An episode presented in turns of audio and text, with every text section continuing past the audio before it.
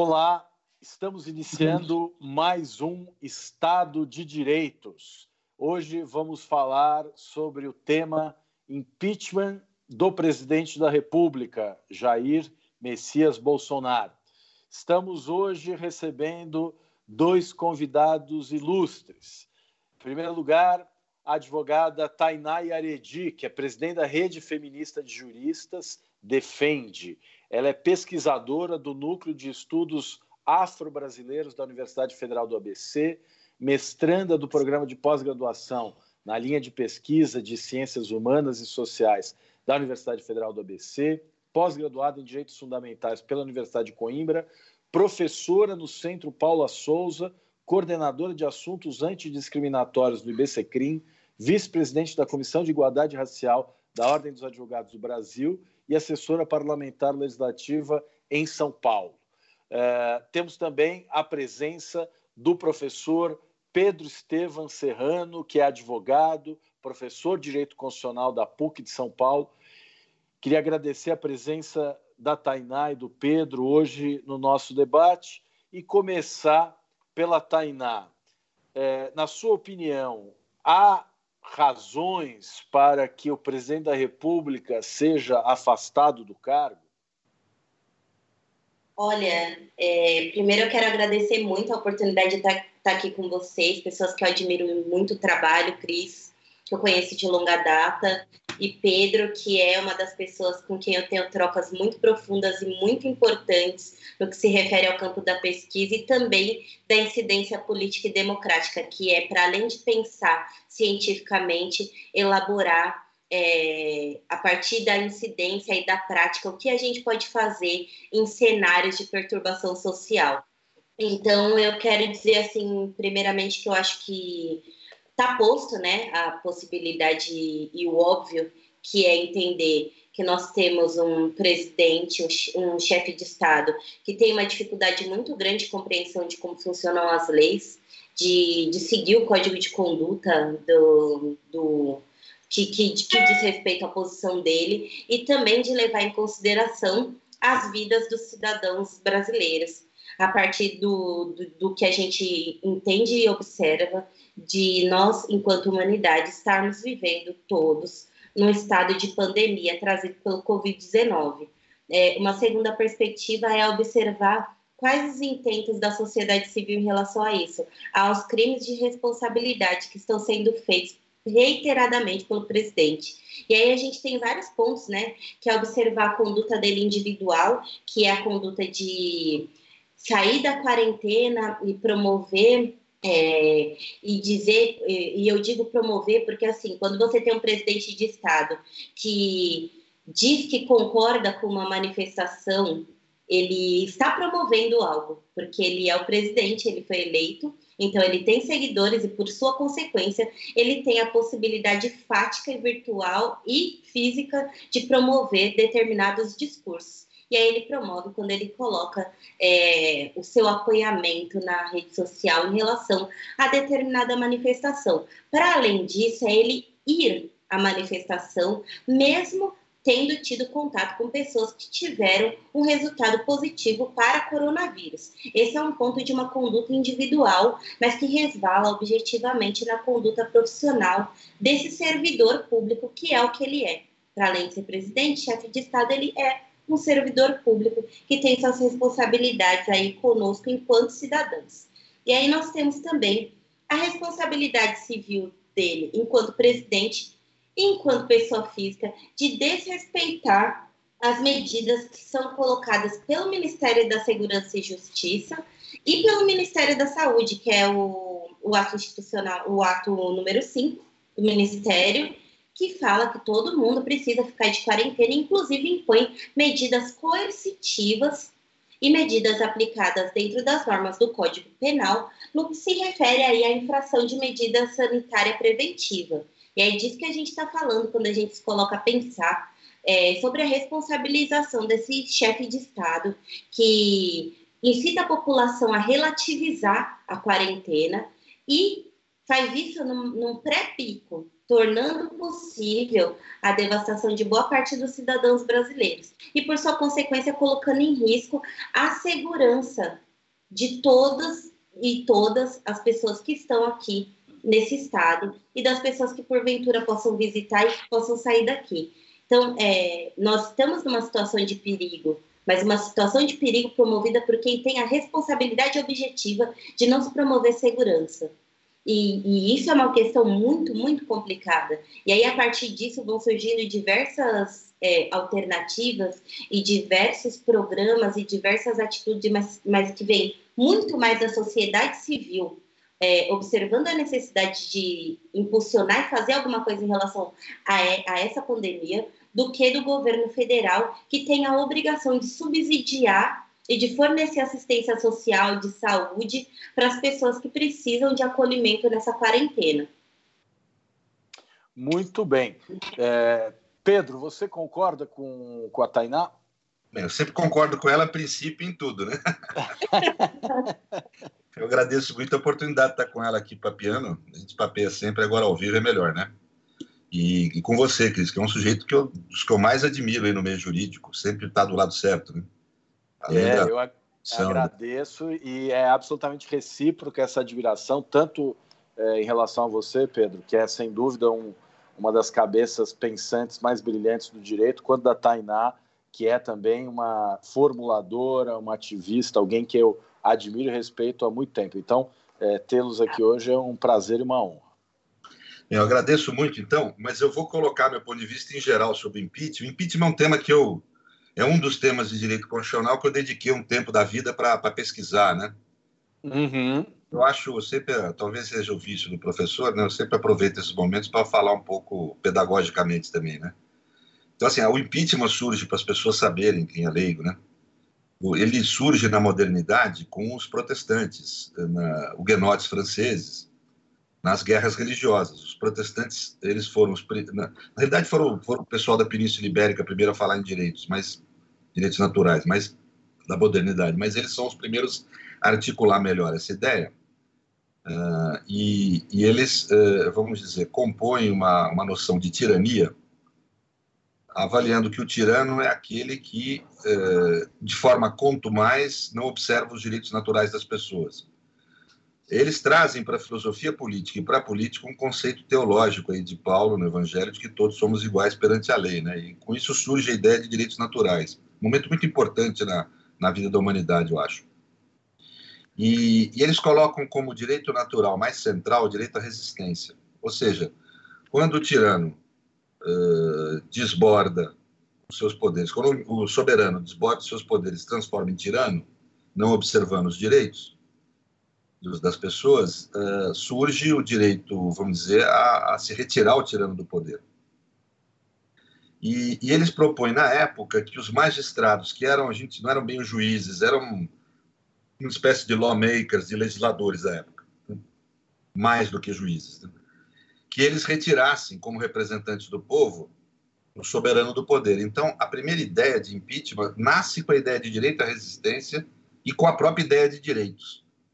Então, impeachment no presidencialismo ele é uma ideia fundamental para você ter estrutura de direitos garantidas.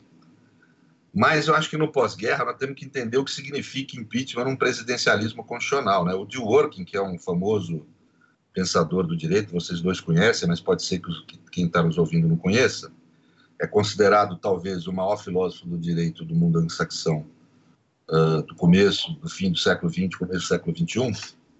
Ele, antes de morrer, né, no fim da década de 90, ele produziu um artigo na revista The New Yorker, que eu acho muito bom, em que, a, tratando do impeachment do Clinton, ele, vamos dizer, observa que impeachment num, num presidencialismo constitucional e democrático é um instituto a ser usado de forma extremamente rara, uh, emergencial uh, e, e, e, excepcional. Né? É uma espécie de pena de morte política.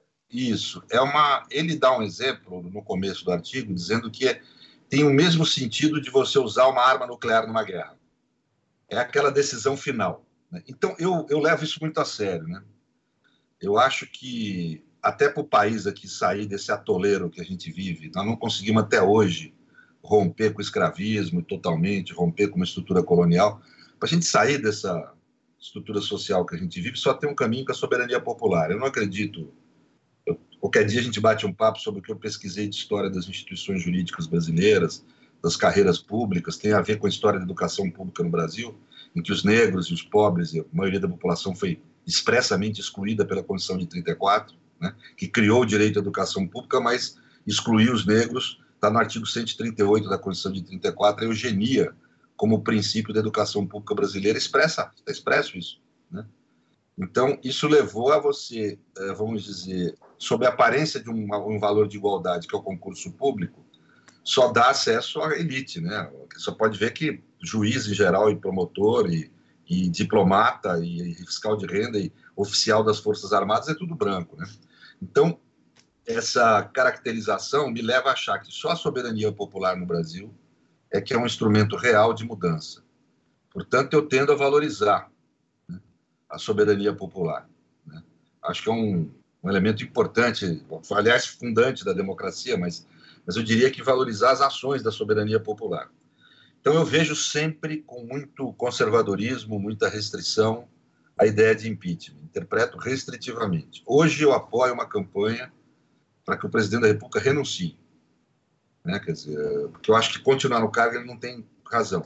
Até porque o impeachment, com o processo dele, não vai ser, não vai ter a agilidade necessária para poder equacionar as nossas necessidades. Nós temos que fazer uma grande campanha pública, uma grande movimentação no Brasil pela renúncia. A renúncia é algo, vamos dizer, legítimo sempre. O presidente República pode renunciar quando quiser. Né?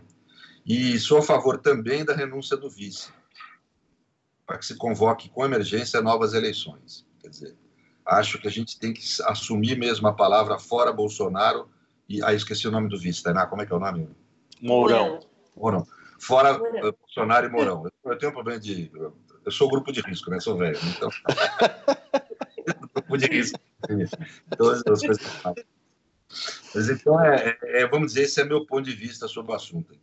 E, e Pedro, uh, uh, aproveitando uh, esse gancho, né, essa discussão sobre impeachment ou renúncia, sobre se o Bolsonaro de fato é, praticou é, crime de responsabilidade, se há ainda condição de governabilidade para ele é, é, permanecer no cargo, há rumores dando conta de que se negocia uma carta de renúncia em troca é, de uma anistia a, aos filhos. Como é que você enxerga essa situação, tendo em vista que a anistia é um instrumento jurídico excepcional que só pode ser é, utilizado quando há um motivo de é, relevante interesse público. Né? Você abre mão de punir alguém que comprovadamente praticou uma ilegalidade em nome de um interesse maior. É, como é que você avalia essa possibilidade de uma renúncia negociada em troca de uma anistia? Do ponto de vista jurídico, você acha que isso tem alguma viabilidade? Não, não acho que isso seja um negócio juridicamente válido. Não acho, porque a, a anistia ela é uma, uma concessão do poder público né, para certas situações de natureza política. Né? Uh, na realidade, não é bem para esse tipo de situação, digamos assim, né? O cara ter relação com organização criminosa, aí, com milícia e ser anistiado. Segundo, que não pode ser objeto desse tipo de negociação, né? É, é algo inegociável, não é um bem como está dentro, dentro do ambiente da negociação política. Tem limites a negociação política na democracia constitucional. Né? Mas eu vou te dizer, isso no plano jurídico. Você me perguntou mal, você perguntou no plano jurídico. No plano político, acho que tudo bem, eu não sou um cagote de prender as pessoas. Então, para mim, liberar os filhos dele, libera. Eles vão cometer novos crimes. Aquilo ali é consumado. eu conheço, tenho quase 60 anos, eu conheço a vida, cara. Aquilo ali vai voltar merda daqui a pouco. Então não tem problema, a gente pega eles lá na frente. Eu topava. Se botar o Morão junto no pacote é 100%, eu topava total, assim, entendeu? Libera os meninos e deixa, e, e vamos resolver, vamos eleger alguém que tenha condição de realizar o que o país precisa. Eu queria ter a oportunidade hoje de falar um pouco do que eu acho que o país precisa dessa crise. Mas eu diria que é urgente, é emergente. Nós precisamos pôr no comando da nação eh, gente que tenha condição de tocar. As pessoas não estão com consciência ainda do que é o, uh, o colapso no sistema de saúde, do que é o problema econômico que nós vamos enfrentar. Uh, nós, estamos numa situação que eu acho que nem a Segunda Guerra se compara. Eu estava falando com um amigo meu, inclusive um amigo meu mais conservador, mas com coração muito bom, ele, e, sobre, e ele é economista, ele falava, Pedro, a gente provavelmente vai enfrentar uma situação no pós-colapso que nem no fim da Segunda Guerra o mundo conheceu. Porque na Segunda Guerra a atividade econômica continuou funcionando. A indústria, em vez de produzir determinadas coisas, vai produzir arma. Uhum. Continuou funcionando. Aqui nós vamos ter uma economia parada no mundo inteiro ao mesmo tempo. Uhum. Se nós deixarmos na mão desse povo que está aí a gestão desse problema, o povo vai, a população vai sofrer demais entendeu? Sem, sem então, dúvida. É um dos elementos políticos centrais hoje do país é pôr gente com condição de fazer o que o país precisa. Gostaria de a gente ter tempo de debater um pouco o que o país precisa, né? Eu acho que está vamos, vamos debater com certeza. Esse é um dos temas, é, um dos, dos desdobramentos do nosso papo aqui. Mas eu queria ouvir a Tainá sobre essa possibilidade de renúncia com anistia. É, como é que você vê essa possibilidade, Tainá? Olha, o que me chateia muito é a barganha do que é feito com os nossos direitos, sabe? Porque uhum. eu fiquei observando muito o que está acontecendo, estou assistindo muito jornal, é algo que deixa a gente bastante triste e ansioso, mas entendendo que o Pedro tem razão no que ele diz no plano, no plano político, de que a gente precisa realmente de pessoas que consigam dar conta de cuidar do país de, uma, de maneira qualitativa, mas também compreender como que a gente não relativiza os mecanismos de direito constitucional que nós temos. E aí eu fico muito, muitíssimo preocupada com. Nós já tivemos um impeachment é, feito de uma maneira muito ruim, vamos colocar essa palavra, para não dizer a palavra que eu realmente tenho vontade de dizer. É, para agora as pessoas pensarem que deve haver um impeachment. Eu não estou dizendo que os motivos são ruins, que os motivos são, não são sólidos, eles são. No entanto, é, o impeachment acaba virando uma ferramenta que pode ser utilizada. É, a gente não gostou desse, então troca. A gente, sabe? E, e não é assim que funciona impeachment, desde... Impeachment não é recall, né? Exatamente. Até porque é, a gente também deve levar em consideração a forma com que é utilizada a anistia no Brasil, que é uma forma muito complexa. E normalmente ela é utilizada para safar pessoas que vão continuar no poder. É, eu concordo muito com o Pedro sempre em tudo, e concordo também que se colocasse o vice-presidente, todos aqueles Bolsonaros, os filhos e as esposas, e mandasse todo mundo para o Alasca, ia ser ótimo, eu ia adorar, inclusive, eu ajudaria na vaquinha para pagar as passagens. Mas talvez para nós, enquanto operadores do direito, juristas, pessoas que defendem o fortalecimento e a manutenção da democracia, é, o uso de determinados mecanismos que têm a ver com a segurança jurídica do país acabam por ter a, a manutenção da relativização e da leniência dessa relativização para determinados corpos. Porque eu acredito que se o Bolsonaro não fosse branco, ele já teria sido trancado em algum canto. Porque a gente tem um, um exemplo, né? Não é um exemplo do, de um presidente, mas a gente tem o exemplo do Pita, que, que teve a manutenção do seu cargo executivo relativizada por por várias coisas que foram ditas e algumas que eram sim verdade, mas ele teve a desqualificação da persona dele e ele respondeu por isso. E, e eu acho que se a gente fizer uma comparação do segundo prefeito negro que a gente tem na cidade de São Paulo, que é uma, uma metrópole no Brasil, e, da, e de tudo que a gente tem de postura do nosso presidente atual, é, com certeza ele já não estaria ali. Com certeza é, ele sofreria algum tipo de processo e esse processo caminharia. E isso não é o caso do nosso presidente.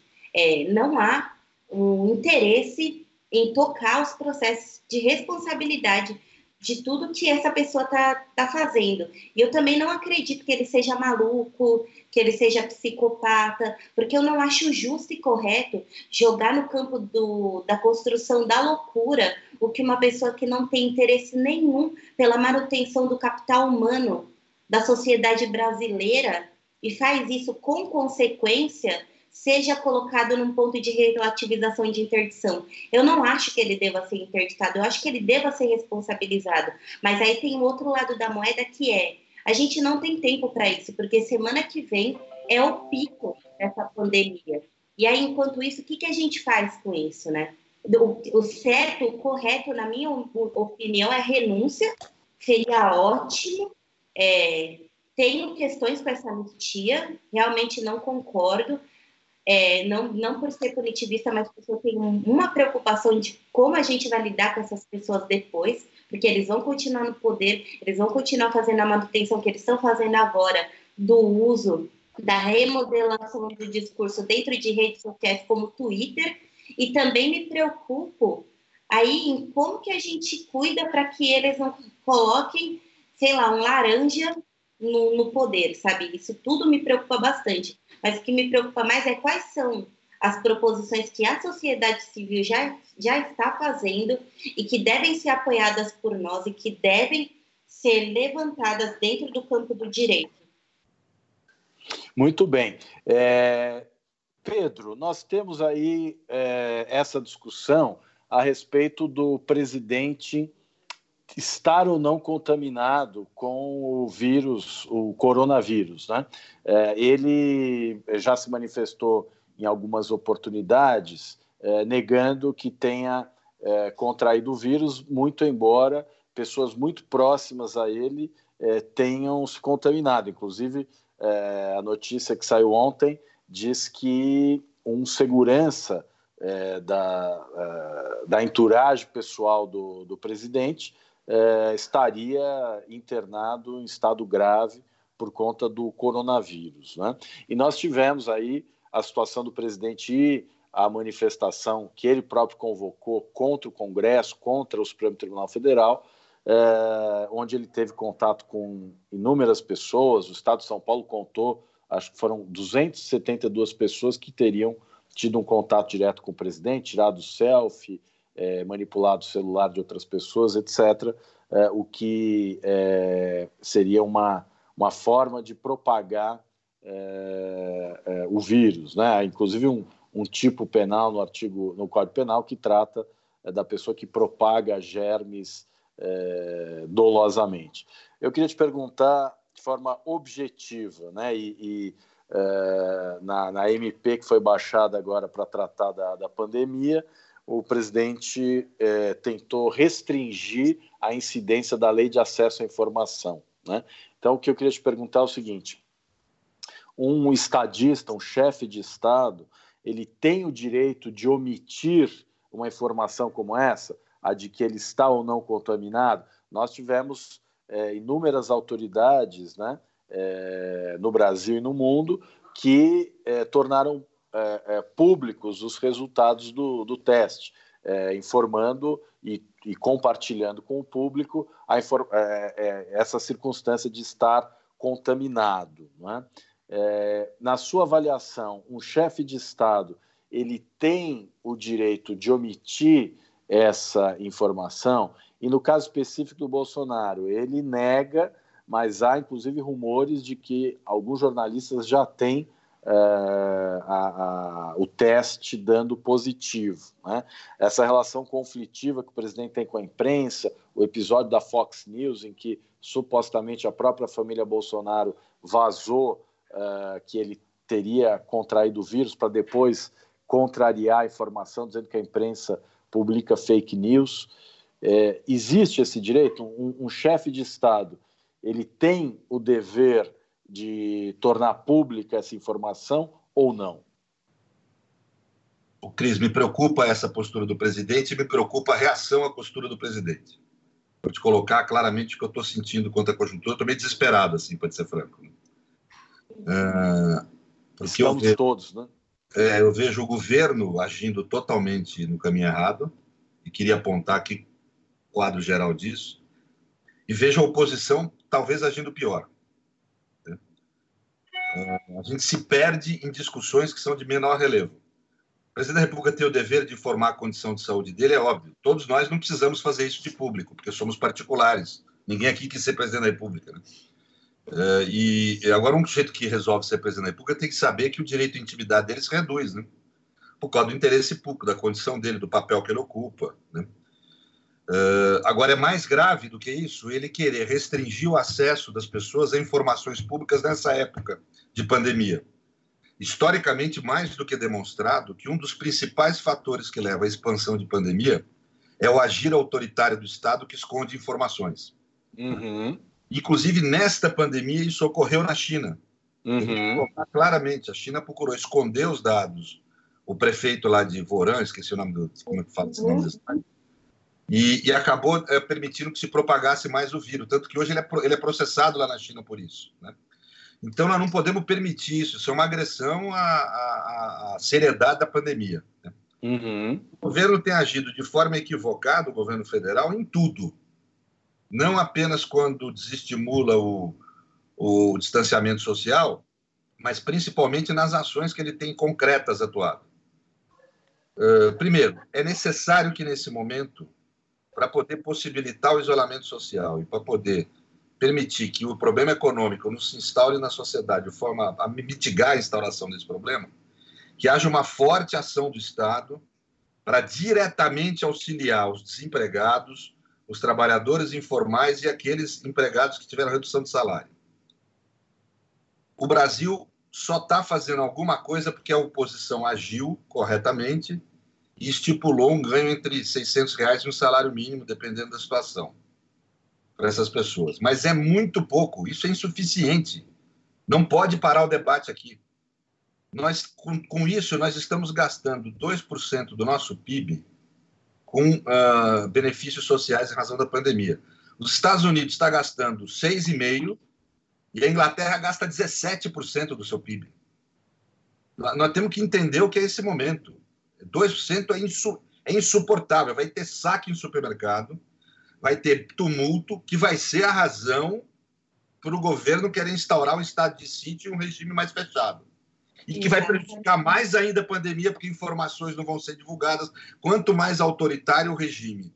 É, é estranho, é difícil explicar para as pessoas. Você tem um momento de legalidade extraordinária, onde você tem suspensão de alguns direitos, né? mas direitos não necessariamente se confundem com outros elementos da democracia. Mas o momento em que você precisa radicalizar a democracia. Né? É, você suspende direitos, tem um elemento mais autoritário que precisa ter, porque é uma legalidade extraordinária, mas ao mesmo tempo você precisa radicalizar outros elementos da democracia. Dentre eles a transparência. Precisa ser tudo transparente nesse momento, porque é relevante como mecanismo de defesa social face à pandemia. Então, o primeiro elemento é isso, mas existem coisas mais graves, né? Quer dizer, além de não gastar no ambiente social, o governo colocou 1 trilhão e 200 bilhões na mão dos bancos, dizendo que isso é para fornecer empréstimos à iniciativa privada, mas sem regular como é que vão ser esses empréstimos e quais as garantias sociais que o tomador do empréstimo dá para tomar esse empréstimo. E terceiro, é óbvio que isso foi para re recuperar os bancos dos prejuízos que tiveram com a crise, que se instaurou desde o fim de fevereiro. Quem tem dinheiro aplicado sabe quanto que caiu. Melhorou agora um pouquinho por causa de exatamente desse tipo de ajuda, mas que é uma ajuda que ah, o governo teria que controlar, é um momento de intervenção estatal, não tem outra tenho dúvida quanto a isso, qualquer liberal fala isso. O governo teria que controlar para quem é dado os empréstimos, é, a que título, a que remuneração e que, com garantias sociais. O cara tem que manter emprego. Então, o correto nessa época, você é claro, é situação de economia de guerra. É empréstimo às pequenas e médias empresas a custo zero em troco de manutenção de emprego. A obrigação do sujeito para ter custo zero no empréstimo é manter empregos. Né? Isso sem dúvida alguma. E no grande capital, também realizar o mesmo, onde se estabelece a taxa de juro de acordo com a manutenção de empregos. Menos juro para mais emprego mantido. Né? Lembrem-se de Roosevelt, gente. Quando da crise de 29, ele falava o quê? Eu contrato as pessoas para abrir buraco. Ele faria depois, eu contrato elas mesmo para fechar o buraco. Quer dizer, a lógica não, é, é um momento diferente. Né? Por Sem exemplo, dúvida. tem que ser adotado legislação extraordinária para proteger o servidor público. Nós vivemos no Brasil que se chama de apagão administrativo. O servidor público, para não ir preso, etc., tal, tem medo de fazer as coisas. Nesse momento, não pode ter medo. Nós não, tem que parar com o discurso moralista um pouco e fazer mecanismos de proteção especial ao servidor público que atua. Né? Uh, por último, não se pode suspender salários como estão querendo, restringir salário do servidor público. Mais do que nunca, nós vamos precisar do serviço público atuante. Como é que você vai restringir salário de quem está na linha de frente, né? diminuir salário? Ou seja, esse governo está adotando medidas uh, extremamente detrimentosas. Eu queria colocar a palavra claro, porque assim, claramente, eu não saí no mundo dando o sentido das palavras que eu quero, eu aprendi o sentido das palavras. Né? Então, você tem que dar o nome correto às coisas. O que esse governo fez com os bancos é a maior roubalheira da história do país. Nunca o Estado brasileiro, na sua história, destinou tanto capital à iniciativa privada e nunca fez do jeito tão errado né, e tão detrimentoso ao patrimônio público. É, Para ajudar meia dúzia de bancos, ele está liquidando com as nossas reservas, liquidando com uma série de garantias que os bancos dão, e com um patrimônio mesmo que poderia ser utilizado para uma finalidade muito mais razoável, que é você efetivamente financiar a atividade econômica no momento em que ela está parada, em que ela está sofrendo por razões externas à, à sua própria, à própria vontade do mercado. Nós temos que entender, lei de mercado agora não funciona. O mercado não atende situações de emergência. A maioria dos economistas liberais fala isso. Nós não estamos falando nada de esquerdismo aqui, não. Então, agora, o Estado brasileiro, nas condutas que tem agido, não está sendo só irresponsável, né? Está sendo uh, absolutamente dilapidador do patrimônio público, agindo com extrema gravidade em relação à necessidade e à ordem jurídica, né? E nós precisamos reagir. Né? Agora, a principal. Hoje eu acho que tem uma preocupação que vai na frente, e eu queria colocar claramente aqui um movimento que eu, desde ontem, estou procurando futucar as pessoas aí, que eu sei que formam opinião, são mais relevantes para atuarem. Eu estou chamando de, de, de é, vidas iguais, né? Hoje nós temos, no, em São Paulo em especial, mas no Brasil inteiro, um número de leitos, primeiro, mal distribuído regionalmente, mas segundo, mal distribuído socialmente. Nós temos um número de leitos de UTI e comuns destinados aos convênios privados e a quem tem dinheiro proporcionalmente muito maior do que os destinados ao resto da população. Nós temos que adotar já a mesma medida que Itália e Espanha adotaram dentro da nossa legislação. A Constituição prevê, os decretos de emergência prevêem, a possibilidade de requisição de bens, equipamentos, pessoal e serviços da iniciativa privada pelo poder público nessa situação. O Estado precisa requisitar, o Estado e a prefeitura requisitar esses leitos da iniciativa privada e os serviços que vêm com eles, equipamentos, e colocar à disposição do SUS. Não é justo que uma vida valha mais porque ela tem dinheiro em relação à vida que não tem dinheiro. Mesmo que hoje esses leitos privados estejam ocupados, é diferente a oportunidade que o sujeito que tem grana tem de ser atendido do que o que não tem. Nós não podemos conviver com isso no meio da pandemia, até porque no meio de uma pandemia, no meio de uma calamidade pública, é necessário haver unidade social. E essa unidade, essa paz e essa ordem social não vai se realizar se medidas sociais mais intensas não forem adotadas. E a esquerda está agindo muito mal nisso até agora, espero que mude. E a oposição em geral também, porque não está colocando a questão da desigualdade social no centro do debate sobre essa pandemia. E essas propostas práticas podem fazer ter esse efeito, né? Porque efetivamente agora que a desigualdade social vai se sentir, o vírus é democrático, o vírus pega em todo mundo. Mas os homens não são democráticos. Os homens fazem diferenciar a atenção ao doente, a atenção. Nós não podemos cair nessa. Hoje o problema em Nova York, em New Orleans, é isso. Você tem em Nova York até um número disponível de UTIs, mas ela só está disponível para quem tem dinheiro. O colapso já chegou aos pobres em Nova York. Né? Nós não podemos deixar isso acontecer no Brasil. Nós temos que ir mais na linha europeia mesmo, Espanha, Itália. Né? Quer dizer, temos que fazer essa requisição de bens e serviços Talvez tenhamos que fazer, dependendo da situação, como fez a Itália e a Espanha, requisitar, inclusive, o uso e a operação das empresas que fabricam medicamentos. Né? Talvez tenhamos que fazer isso, mas agora o que é emergente é essa requisição. E nós temos a, a, a oposição promovendo medidas corretas de solidariedade, caritativas, mas não politizando o debate. Né? Aliás, quem está politizando o debate é a direita, que está propondo agora a carreata, né? Em favor da flexibilização do distanciamento social. Primeiro, eu quero ver se eles vão manter essas carreatas, se souberem que têm a mesma oportunidade de atendimento sem privilégio em relação à pobreza, caso venham adquirir o vírus. Segundo, que promovem carreata, né? Deviam estar promovendo passeata. Se é uma gripinha, devem sair de mão dada. É extremamente perverso isso. O cara sabe que é perigoso, sabe que é a transmissão do vírus, só que ele acha que por conta dessa estrutura de privilégios, ele não vai sofrer tanto, que vai sofrer o pobre. Então foda-se. Quer dizer, é o movimento mais perverso que eu já tive conhecimento, eu tenho quase 60 anos, em toda a minha atividade política. Né? Nós temos que responder a isso. Responder como? Propondo, como a Itália e a Espanha, né? a requisição dos leitos particulares, ou seja, igualdade, vidas iguais. Uma vida não vale mais porque tem dinheiro. Né? As vidas são iguais, elas devem ser preservadas com igualdade. Se nós vamos ter uma crise, essa crise tem que tratar com. Todos têm que sofrer as consequências dessa crise de forma igual. Né? Porque senão nós vamos ter esse tipo de perversão, uh, vamos dizer, incruada numa parte da sociedade. É importante que, não, que a gente não dê aso a isso. Mas não é só por, pelo movimento desse que eu falo, é por uma razão de justiça essencial. Uma vida não vale mais que a outra. E nós precisamos fazer isso já, antes que a situação se recrudesça mais, antes que a gente chegue no, no vamos dizer, no caos do serviço de saúde que podemos chegar. Né? Então, eu, eu, eu queria dividir isso com você, que eu acho que são. Veja que é uma série de medidas. No Sim. plano estadual e municipal, acho que a política pode ser que resolva a gente fazer movimentos de reivindicação. No plano federal, não tem esperança. Eu acho que só a renúncia de Bolsonaro e Mourão e a colocação no poder de alguém que não precisa ser alguém do partido X ou Y, mas alguém sensibilizado de quais as medidas deve adotar.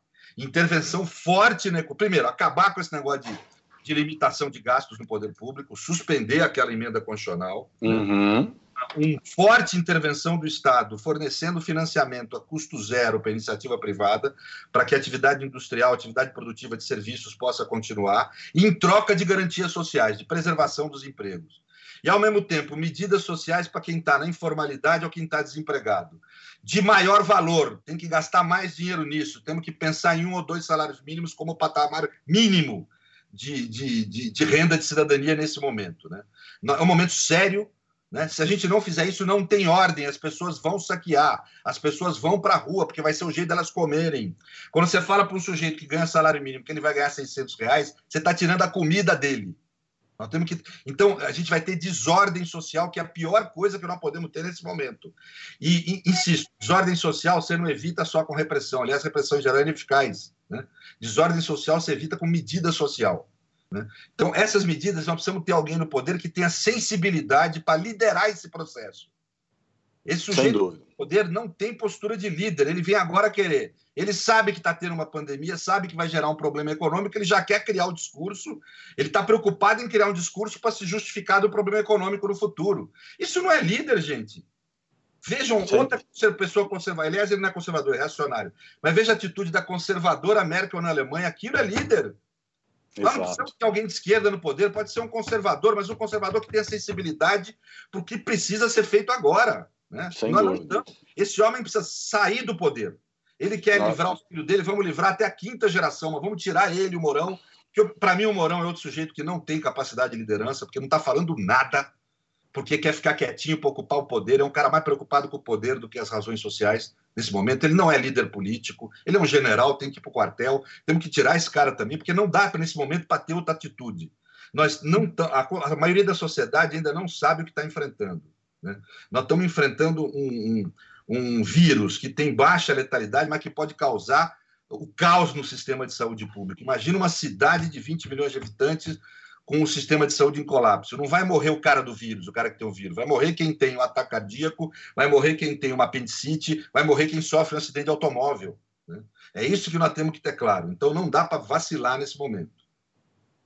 Muito bem. É, Tainá, é, uma das discussões que é, afloram aí quando a gente fala é, da pandemia e do, do que isso muda né, na, na, vida das pessoas, é a discussão sobre o tamanho do Estado. A gente, é, desde 2013, vem é, tendo aqui no Brasil, mas no âmbito global acho que acontece o mesmo, uma discussão sobre qual deve ser o tamanho do Estado. Né? O Pedro mencionou a questão do pós-guerra, é, a construção do Estado de bem-estar social, é, de um modelo de Estado forte, capaz de atuar ativamente no, jogo do mercado, controlar os excessos, tentar garantir uma convivencialidade mínima, e nos últimos tempos a gente é, vem assistindo é, é, pessoas que entendem que o Estado tem que ser mínimo, e alguns até que entendem que não deve haver Estado. Né? É, na, na, digamos assim, na extrema direita há muitos, inclusive no, no próprio núcleo bolsonarista, é, pessoas que entendem que o Estado ele deveria deixar de existir. É, num momento como o que nós estamos vivendo, o que a gente percebe é justamente a importância de um Estado forte, né? é, de um Estado é, capaz de é, interferir numa situação como a que nós estamos vivendo. E o Pedro mencionou a ideia de uma renda mínima cidadã nesse momento para garantir é, a existência das pessoas. Né? É, o Pedro também mencionou é, ser contra a redução do salário é, dos funcionários públicos. E é, saiu uma matéria ontem no UOL dizendo que a ideia de redução de salários de funcionários públicos teria sido barrada pela cúpula do judiciário. É, eu aqui é, é, concordo em tese com a necessidade de manutenção dos salários é, dos funcionários públicos, mas acho que as carreiras jurídicas talvez sejam uma exceção à regra geral, é, tendo em vista, por exemplo, o fato de que muitas carreiras como magistratura e Ministério Público acabam sendo remuneradas acima do teto constitucional. Não seria o caso, é, Tainá, de é, magistrados e membros do Ministério Público, por exemplo, abrirem mão dessa parcela é, remuneratória que ultrapassa o teto constitucional? Marona, você já viu algum branco abrir mão do seu privilégio? Não tem. Desculpa. É, raros os que têm assim o bom senso de entender que tem privilégios e trabalhar socialmente dentro da sua mente para compreender que esses privilégios tiram o direito de existência de outras pessoas. Eu acho que quando a gente pensa na questão das carreiras jurídicas, a gente tem que dar uma, um passo atrás e entender que as mesmas, as mesmas pessoas que recebem esse montante é, de, de valor que ultrapassa o teto constitucional, é, com os ditos penduricalhos, são normalmente as mesmas pessoas que compõem esse grupo que o Pedro Serrano está dizendo, que é o grupo que vai ter acesso aos bons leitos de hospitais particulares dentro do Brasil. Quando a gente fala, assim como quando a gente fala sobre uma parcela da população que vai viver em desigualdade e essa parcela que vai ter tirada da sua possibilidade de manutenção da família a chance de comer, a gente também está falando da mesma parcela que, ao mesmo tempo que ocupa o alto escalão, e aí a gente precisa entender que existem classificações e digressões dentro das carreiras públicas. Então, aquela parcela da população que ocupa o alto escalão do judiciário também faz parte daquela família que ocupa o alto escalão da medicina no Brasil, também que ocupa o alto escalão dos cargos de, de, do executivo ou de outros lugares que são esses cargos que o Pedro também já mencionou aqui, fiscal de renda, diplomata e tudo mais. Não, não somos nós. Não tem, não conheço. Eu conheço uma juíza negra que é que é uma colega minha, é, que é uma juíza do trabalho. Eu não conheço uhum. um negro eu tô e negro, assim, a gente também tem que lembrar que dentro das classificações do que significa ser negro, existem digressões. Então, eu sou uma mulher que sou uma mulher negra, gorda, fora do padrão de classe, fora do padrão é, estético-social, que me coloca num passo de, de que é possível compreender que, a, que o escopo físico imaginário da mulher que sou eu, vai ocupar os baixos escalões é, de sociais do Brasil. E por sua consequência, é essa mulher negra que, vai, que não tem um emprego, ela que é autônoma, que vende produtos cosméticos, ela que, por sua consequência, é, está aí à disposição a se colocar para cuidar da família e ela que vai ter que retirar da renda e por sua consequência não vai conseguir cuidar da família. Na verdade, eu acho que a gente tem que começar a discutir também o que significa a ideia de terror social, que é um, que é um conceito que vem do professor Paul Gilroy, para conseguir compreender que a mesma classe social que recebe um valor acima do teto do, do, do, do, do teto constitucional é possivelmente a mesma classe de pessoas, o mesmo grupo ou próximo ao grupo de pessoas que ocupam essa função em vários outros lugares da sociedade, porque o que há aqui é o padrão narcisístico da branquitude existindo e tornando é, material a possibilidade de relativização da vida das pessoas. Então, quando Pedro propõe dizer que existe, que tem que existir um projeto que entende que as vidas são iguais, inclusive no campo da saúde, inclusive quando a gente trata de combater uma pandemia, significa que nós devemos romper com o terror social que faz com que em várias, vários lugares, em várias escalas da nossa vida, nós estejamos colocados em perigo. E eu, quando eu digo nós, eu digo nós, a população negra e pobre da periferia que não tem acesso a bens de consumo, porque infelizmente a saúde é, dentro da, das lógicas de sociedades modernas e complexas capitalistas se torna um bem de consumo e é esvaziado do Estado a responsabilidade de fornecer para nós a saúde, a educação, a manutenção da assistência social. Então, por mais que a pessoa seja instruída, que ela tenha, que ela tenha a possibilidade do alcance do que significa seus direitos, não necessariamente o direito dela vai ter a mesma manutenção do direito dessas pessoas que fazem parte desse escalão. Então, eu acredito que para nós seria mais interessante a taxação das grandes fortunas do que é, fazer a manutenção da retirada de valores de, de salários de servidores públicos, porque eu acredito que no macro, e eu tenho quase certeza que, infelizmente, quando a gente fala da retirada de salário de determinados servidores, nós não estamos falando dos desembargadores, dos tribunais desse país.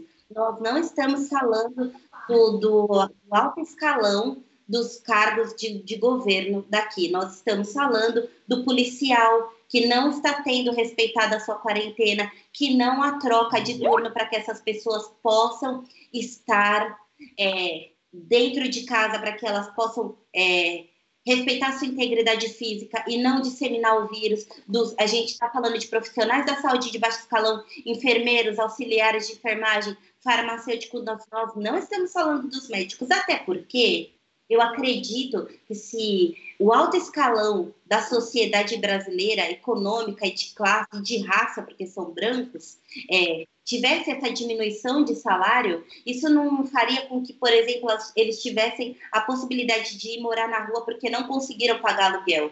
Eles também não teriam a dificuldade de comer ou não estariam com problemas com o fato das escolas públicas estaduais e municipais fecharem e os filhos deles não terem garantida as refeições básicas diárias. Porque existem crianças, sim, é, eu conheço, conheci da minha experiência de vida que vão para a escola para poder se alimentar. E aí, quando a escola é fechada, isso deixa de existir. O que eu acredito que o governo esteja fazendo é a manutenção da falta de assistência é um mecanismo muito importante para que a roda do nanorracismo possa girar, que é um conceito do professor Aquino que são as microopressões diárias que você endereça a determinada parcela da sociedade para validar uma postura política e de que você vai tomar a partir de então para a produção da necropolítica.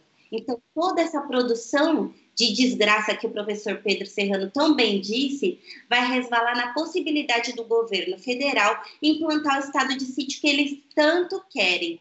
Essa é a finalidade. Então, os nossos corpos, as nossas vidas e a relativização das nossas existências serão novamente utilizadas para um fim de guerra que tem a ver com o mundo macro, com essa briga do governo do estado de São Paulo com o chefe de estado brasileiro. É, isso não tem a ver com a gente, porque nós não existimos. É como se todo mundo estivesse passando e que, e que ninguém nos visse, porque nós não existimos, nós somos uma massa que pode ser moldada ao bel prazer e ao interesse da governamentalidade. Isso tem muito a ver com o significado da relativização dos nossos direitos. Isso tem muito a ver com o silêncio, inclusive, da possibilidade dessas medidas de interdição de bens e direitos privados, que o Pedro bem disse que é possível ser feito, que a gente deve focar nisso, para fazer a manutenção das vidas, das vidas negras que importam, das vidas dos pobres que importam, das famílias ah, subsidiadas mulheres negras, como bem coloca o relatório de 2019 da Oxfam. A gente sabe muito bem quem vai perecer com pandemia. A nossa questão é entender e abrir os olhos e ver que é, todo, todo esse descarte, toda, toda essa tristeza, toda essa falta, toda essa falta, essa relativização da assistência, ela é um produto construído e moldado para um objetivo final. Ela é a chave do estado de sítio, na minha opinião. Muito bem, Tainá. É, é, eu queria agradecer aqui a nossa audiência, é, muita gente comentando é, o programa, muitos elogios a Tainá, muitos elogios ao Pedro, é, muita gente aqui comentando. Queria mandar um abraço especial para o Sandro Couto, sempre muito gentil, é, e queria é, incentivar as pessoas a mandarem perguntas, a comentar. A gente também que é, não concorda, que está mandando sua opinião. Aqui na TV Democracia, Todas as opiniões são importantes, então é, comente, compartilhe, mande o seu comentário. Eu queria aproveitar, nós temos mais 10 minutinhos é, apenas, é, eu queria aproveitar esse tempo que nos resta para ouvir a opinião de vocês, que são é, dois formadores de opinião, são duas pessoas é, muito respeitadas pela sociedade, né, pela sua competência intelectual e é, queria propor o, o seguinte, é, seguinte reflexão. É, nós estamos vivendo agora esse momento de quarentena forçada, de isolamento social, mas há uma grande pressão é, por parte de determinados setores é, para que essa quarentena seja abrandada. Né? Então, há a sugestão da quarentena é, vertical, em que apenas pessoas com sintomas ou grupos de risco seriam isolados e o restante seria liberado para voltar a trabalhar. Nós estamos vivendo aí uma espécie de confronto entre, de um lado, o direito à saúde, ou interesse à preservação à saúde, é, em que a quarentena de todos seria necessária, e de outro, a questão econômica. Muita gente, inclusive, é, fazendo uma argumentação ad terrorem de que uma quebra na economia seria pior do que a própria pandemia, porque as pessoas iriam morrer de fome. É, e, ao mesmo tempo, esse momento nos permite pensar em outras formas de existência, inclusive do ponto de vista econômico. Né? A gente viu esse neoliberalismo é, desvairado é, crescer muito nos últimos tempos e talvez seja o um momento do refluxo. Né? O Pedro falou da questão do pós-guerra e como isso é, é, foi construído a partir de uma rede global de solidariedade, da necessidade de reconhecer é, é essa construção coletiva. e, ao mesmo tempo, nós temos ideias, por exemplo, a Tobin Tax, né? Que seria um tributo global cobrado a partir de é, movimentações financeiras como forma de controlar o capital é, e, ao mesmo tempo, combater a evasão fiscal, né, os paraísos fiscais. Temos a questão da reforma tributária, o Brasil tem a questão da discussão sobre é, a mudança no modelo tributário, que é um modelo muito perverso. Né? Pedro e Tainá, começando pelo Pedro. É, o que que essa situação pode trazer em termos de formulações é, a respeito é, de uma nova economia, de uma economia um pouco mais solidária, é, de um combate à desigualdade um pouco mais efetivo. Como é que você enxerga esse momento em termos de oportunidade de mudança? Bem, vamos lá por partes, né? Eu, eu essa questão da se devemos usar um mecanismo mais flexível de quarentena ou não, Eu, eu, vou me omitir um pouco de tratar do mérito. Eu, eu acho que assim as pessoas têm que entender que nem tudo é debate democrático, nem tudo é. é eu não sou infectologista, nem sou cientista da área. Eu não tenho condição de opinar uhum. com o mérito disso. Né? Hoje em dia, gozar uhum. a internet dá para nós um efeito semelhante ao que o automóvel propicia. Não sei se vocês dois já sentiram, quando você está dirigindo o carro, você se sente todo poderoso. Uhum. É, a internet dá um efeito para a gente, a gente achar que sabe tudo, que pode opinar sobre tudo, tal. A gente não sabe tudo. A gente não. Então assim, os infectologistas é quem tem conhecimento para isso. E eles têm, eles são altamente organizados. Eles têm instituições que acabam uh, se organizando em termos globais e que dá lá na OMS, Organização Mundial de Saúde. Né?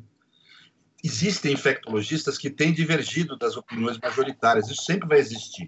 O que, que nós temos que seguir? A opinião majoritária deles opinião que está tá plasmada na Organização Mundial de Saúde e nas nossas autoridades sanitárias. Ponto. É o que eu posso falar para as pessoas. Sigam as recomendações das, da, da, da, OMS e das autoridades sanitárias.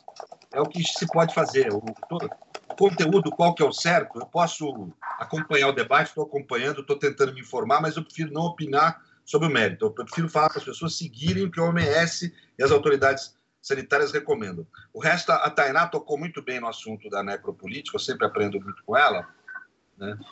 mas eu acho que uh, o mundo, a essência dele vai continuar o mesmo depois da pandemia. E o, o Mambi, que é um, um, autor que ela citou aí, ele fala uma coisa correta. O grande, uh, vamos dizer, debate que você tem nesse começo do século XXI é um, um conflito entre o niilismo e o humanismo. O humanismo no, no sentido de prática social, não idealista, como aquilo que a, gente sempre criticou, né? Uma outra referência, né? Então nós vamos ter esse tipo de debate continuando. No pós, ao mesmo tempo que nós vamos ter reflexões no pós-pandemia sobre uma vida mais solidária, aquilo que o Ferrajoli falou de ter um Estado global, já que tem uma governabilidade global de fato das empresas, vamos criar uma cidadania global. Um constitucionalismo global. Isso. Então, isso é, é, ou seja, vai ter esse tipo de debate com um tom mais humanístico, mais, mais uh, solidário, em favor das, das etnias, uh, vamos dizer, perseguidas, uma série de coisas, vai ter um outro lado que vai propor matar chinês, entendeu? Quer dizer, que vai propor extinguir corpos, quer dizer, a epidemia se expande porque você tem 8 bilhões de, de, de pessoas no planeta, né? E, então vamos eliminar a gente. Não vai falar assim, como eu estou falando, mas vai fazer. Né? Então eu, eu, vejo assim, ao mesmo tempo que eu vejo uma expansão das, das propostas e da reflexão mais civilizada e mais humanista, eu vejo também o um avanço da necropolítica. Né? Vai vocês vão ver, vai ter esse tipo de conduta. Não vai ter esse nome, né? ninguém vai falar que está matando gente porque quer se proteger, né? mas vão matar gente para se proteger. Né? Então, é, é, é, isso não, eu, então, eu tenho esse traço pessimista, talvez, né? quer dizer, eu não sou tão ativista quanto a Tainá, nem tenho erudição dela, então eu cultivo muito um pessimismo, assim. mas é isso.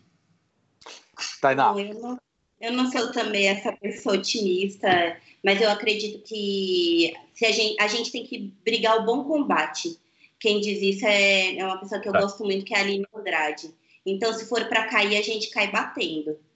E aí, no sentido de que hoje cair batendo significa se proteger, significa ficar em quarentena, significa procurar informação real, se aprender delas e utilizar do melhor para si, significa fazer incidência entendendo que a gente está em home office, entendendo que as sessões do Congresso e das assembleias legislativas do país estão sendo virtuais, mas que deve ser preservada a participação da sociedade civil. A sociedade civil deve ter um canal para incidir nessas propostas e deve ter por onde promover propostas que nós te, temos sim que fazer a manutenção do, da, da luta, que é poder intervir e interceder no que a gente precisa, no que a população brasileira precisa, e entender que, que é isso, o capital humano não é o insumo mais preservado atualmente, mas que nós estamos aqui com o nosso trabalho, nós, a classe de juristas, temos esse trabalho também e principalmente de reverter a nossa triste participação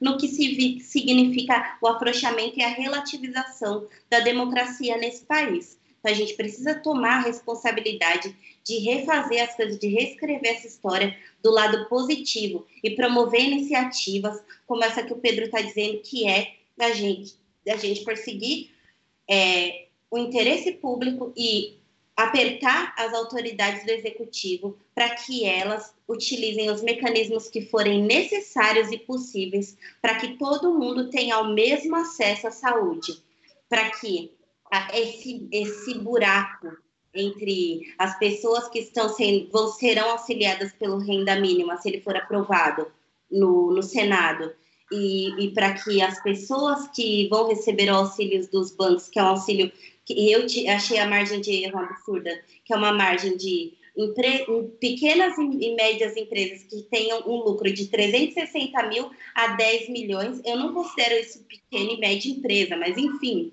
né, deve ter um debate muito econômico sobre o que, que significa pequeno e médio dessas pessoas receberem esse valor. E o que, que se faz com os microempreendedores individuais? O que se faz com o bloco das pessoas que têm empresas que lucram, sei lá, 100 mil, 200 mil por mês, menos? O que se faz com a pessoa que vende produtos no porta a porta, que não vai fazer isso? O que a gente faz com as transistas, que é um mercado é, negro, de mulheres negras, que fazem cabelos de pessoas negras? O que, que a gente faz com as manicures? o que, que como que é que a gente vai lidar com a uberização da vida que agora relativiza corpos e vidas. É disso que a gente está falando aqui. E é isso, seguir as orientações e ser insurgente ao ponto de cuidar de si, de cuidar do seu próximo e de cuidar dos próximos no nível macro e de brigar o bom combate e continuar fazendo incidência política e incidência democrática. E esse é o nosso trabalho, fazer isso e fazer juntos, com muito respeito, sempre aprendendo e na oportunidade e possibilidade de troca, engrandecer os nossos conhecimentos e os de todos. Eu só quero agradecer muito a participação aqui e dizer que tenho saudade de vocês. Ô, Cris, só Diga. Ah, Cris, eu queria deixar uma mensagem: vidas iguais. É importante hoje a gente ter essa campanha com, é, concreta. O Estado requisite os leitos dos hospitais públicos, perdão, dos hospitais privados, conveniados ou não com o SUS, para pôr eles à disposição do SUS. O SUS deve gerenciar é, essa crise que nós estamos tendo. Vidas iguais, é isso aí. Perfeito, Pedrão. Você tem algum meio de contato para as pessoas interessadas é, em participar, em colaborar? É, alguma possibilidade de contato? Sim, tem no meu Facebook. Pode entrar em contato por lá, né? Pedro Estevam Serrano. Uhum. Ou no meu Twitter também, que tem, que eu estou recebendo muito de contato, gente falando e tal, né? Então é Legal. Essas redes sociais acho que vão fluir. Mas não tem que ser assim, eu, eu não sou ninguém nisso aí. Eu, só, eu liguei para algumas pessoas para provocar, acho que vai ter gente tomando medida aí né? Eu acho que, eu movimentando esse tipo de debate, acho que é importante as pessoas divulgarem. Eu estou dando esse nome aí, Vidas Iguais, porque eu acho que é o, é o nome da gente concentrar, ter um pouco de marketing dessa ideia. Né? Eh, Não, Veja, sem dúvida. Eu acho que é necessário a gente pleitear isso na sociedade brasileira. Eu não estou falando nada que não, tá, não esteja sendo feito na Europa. Eh, sim, sim. Só que a Itália e a Espanha demoraram para assumir isso. A gente pode ter menos, um tempo mais curto. Sem dúvida. A gente pode transformar isso numa campanha de, de incidência coletiva de várias pessoas e chamar as pessoas. Vocês que estão aí comentando no, no YouTube, eu estou vendo. Muito é. obrigada por estar conosco. E aproveitem a oportunidade para incidirem junto com a gente nessa campanha. Vidas importam. Exatamente. É, aliás, uma iniciativa muito bacana, o que só revela a grandeza do caráter do Pedro, né, que está é, tá buscando uma forma de é, achar uma saída para essa questão tão grave que nós estamos vivendo, que provavelmente vai se acentuar. Né? Então, nós, é, infelizmente, chegamos ao final do nosso programa, uma conversa ótima, de altíssimo nível. É, agradeço demais a Tainá, ao Pedro. O objetivo desse programa Estado de Direitos é é, qualificar o debate sobre questões jurídicas, ao mesmo tempo em que a gente permite o acesso é, a essa discussão para não leigos, né? É, é, não pode ser uma discussão apenas entre juristas, é uma discussão que interessa a toda pessoa, a todo cidadão, a toda cidadã, e eu tenho certeza de que hoje nós atingimos esse objetivo com esse é, elevado é, debate que vocês proporcionaram. Então, Agradeço demais a presença de vocês mais uma vez, que se dispuseram a compartilhar conosco uh, o conhecimento que vocês têm, uh, a perspectiva, a visão de mundo, a análise de conjuntura e etc. Então, Pedro e Tainá, muito obrigado pela presença. Sempre um prazer ouvi-los, aprender com vocês. Tenho certeza de que todas as pessoas que é, assistem ao programa estão é, tendo essa mesma opinião. Muito obrigado, obrigado a todos os que nos acompanharam. Uma série de comentários aqui: o Samuel Ramos, o Agenor Ávila, é, a, o Sandro Couto, como eu havia mencionado, a Simone Henriques, que é minha colega, advogada, membro do Conselho é, Seccional da OAB, a Ladiane Souza, Samuel Ramos, Paulo Belém, Astrobaldo, todos os que comentaram, muito obrigado. E na semana que vem, ao meio-dia em ponto, aqui na TV Democracia, tem mais Estado de Direitos. Até lá. Até lá, muito obrigada. Muito obrigado.